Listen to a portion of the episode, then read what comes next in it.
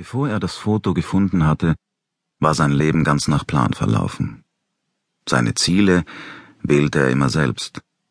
Er wollte gut sein in der Schule, und er hatte es geschafft. Er wollte verschiedene Sportarten ausüben und hatte in allen Höchstleistungen erbracht. Er wollte Klavier und Geige spielen, und auch auf dem Gebiet der Musik war er so weit gekommen, dass er sogar eigene Stücke komponieren konnte. Nach dem Studium an der University of Colorado beschloss er zu den Marines zu gehen. Der Werbeoffizier freute sich, dass er sich als ganz normaler Soldat meldete und nicht gleich die Offizierslaufbahn einschlagen wollte. Die meisten Leute mit akademischem Abschluss hatten keine Lust als Gefreite zu dienen, aber genau das war Thibauts Wunsch. Mit den Angriffen auf das World Trade Center hatte seine Entscheidung wenig zu tun gehabt. Nein, Ihm erschien es richtig, zur Armee zu gehen, weil schon sein Vater 25 Jahre lang bei den Marines gewesen war. Thibaut war in seiner Kindheit immer wieder umgezogen und hatte auf Militärstützpunkten überall auf der Welt gelebt. Wie sein Vater hatte er von Anfang an vor, sich eines Tages von den Marines zurückzuziehen, aber er wollte anschließend noch eine Weile lang das Leben genießen können. Dad war nur zwei Jahre, nachdem er die blaue Uniform für immer in den Schrank gehängt hatte, an einem Herzinfarkt gestorben. Das lag nun schon 13 Jahre zurück. Thibaut war damals 15. Der schicksalhafte Tag und das anschließende Begräbnis gehörten für Thibaut zu den deutlichsten Erinnerungen an sein Leben vor den Marines. Wenn man als Armeekind aufwächst, verschwimmt vieles und wird nebulös, schon allein, weil man so oft den Wohnort wechselt. Freunde kommen und gehen, Kleidungsstücke werden verpackt und wieder ausgepackt, alle unnötigen Sachen müssen aussortiert werden. Und deshalb bleibt nicht allzu viel hängen. Selbst die College-Jahre waren in Thibauts Erinnerung eher diffus. Während der Woche wurde gelernt, am Wochenende wurde gefeiert, vor den Prüfungen musste man büffeln wie verrückt. Fast kam es Thibaut so vor, als hätte sein Leben erst bei der Grundausbildung in Paris Island richtig angefangen. Sobald er dort aus dem Bus stieg, brüllte ihn auch schon der Drill Sergeant an. Solch ein Ausbildungsoffizier brachte einem sehr schnell bei, dass das bisherige Leben unwichtig war. Jetzt gehörte man ihm. Alles andere zählte nicht mehr. 50 Liegestütz, und zwar sofort, Schwarzfreund. College-Ausbildung? Bau das Gewehr zusammen, Einstein. Vater war bei den Marines? Dann putz mal die Latrine, genau wie dein alter Herr früher. Die gleichen Klischees. Laufen, marschieren, stramm stehen, durch den Matsch robben. Wände hochklettern. In der Grundausbildung gab es nichts, womit Thibaut nicht gerechnet hatte. Schließlich kam er zu der Einheit First Battalion Fifth Marines.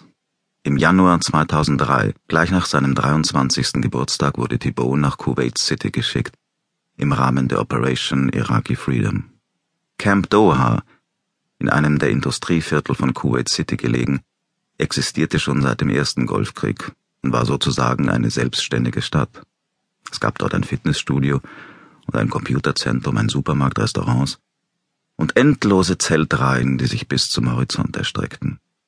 Hier war immer viel los, aber wegen der bevorstehenden Invasion herrschte noch mehr Betrieb als sonst, was zu einem allgemeinen Chaos führte. Die Tage bestanden aus stundenlangen Besprechungen, dazu kamen die strapaziösen Übungen und Manöver für die permanent wechselnden Angriffspläne.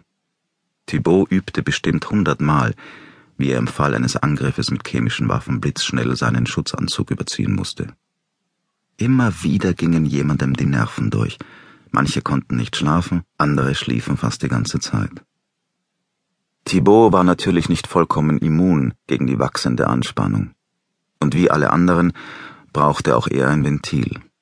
Ohne Ablenkung ging es nicht. Er fing an, Poker zu spielen. Das hatte er von seinem Dad gelernt, und er kannte alle Tricks. Oder jedenfalls glaubte er das. Leider fand er ziemlich schnell heraus, dass andere die Tricks noch besser beherrschten als er.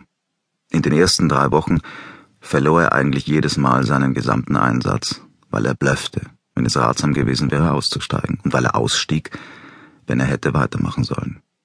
Er verspielte keine großen Summen, und außerdem hätte er das Geld ja sonst nirgends ausgeben können, aber trotzdem war er danach immer tagelang schlechter Laune.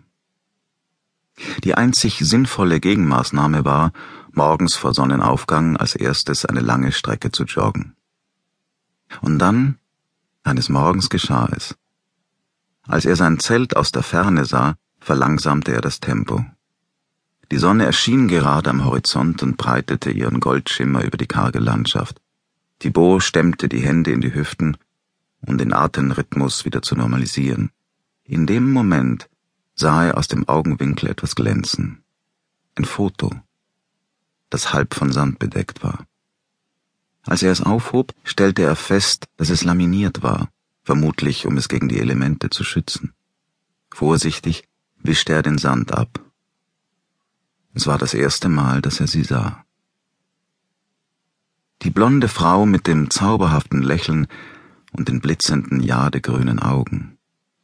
Sie trug Jeans und ein T-Shirt mit der Aufschrift Lucky Lady.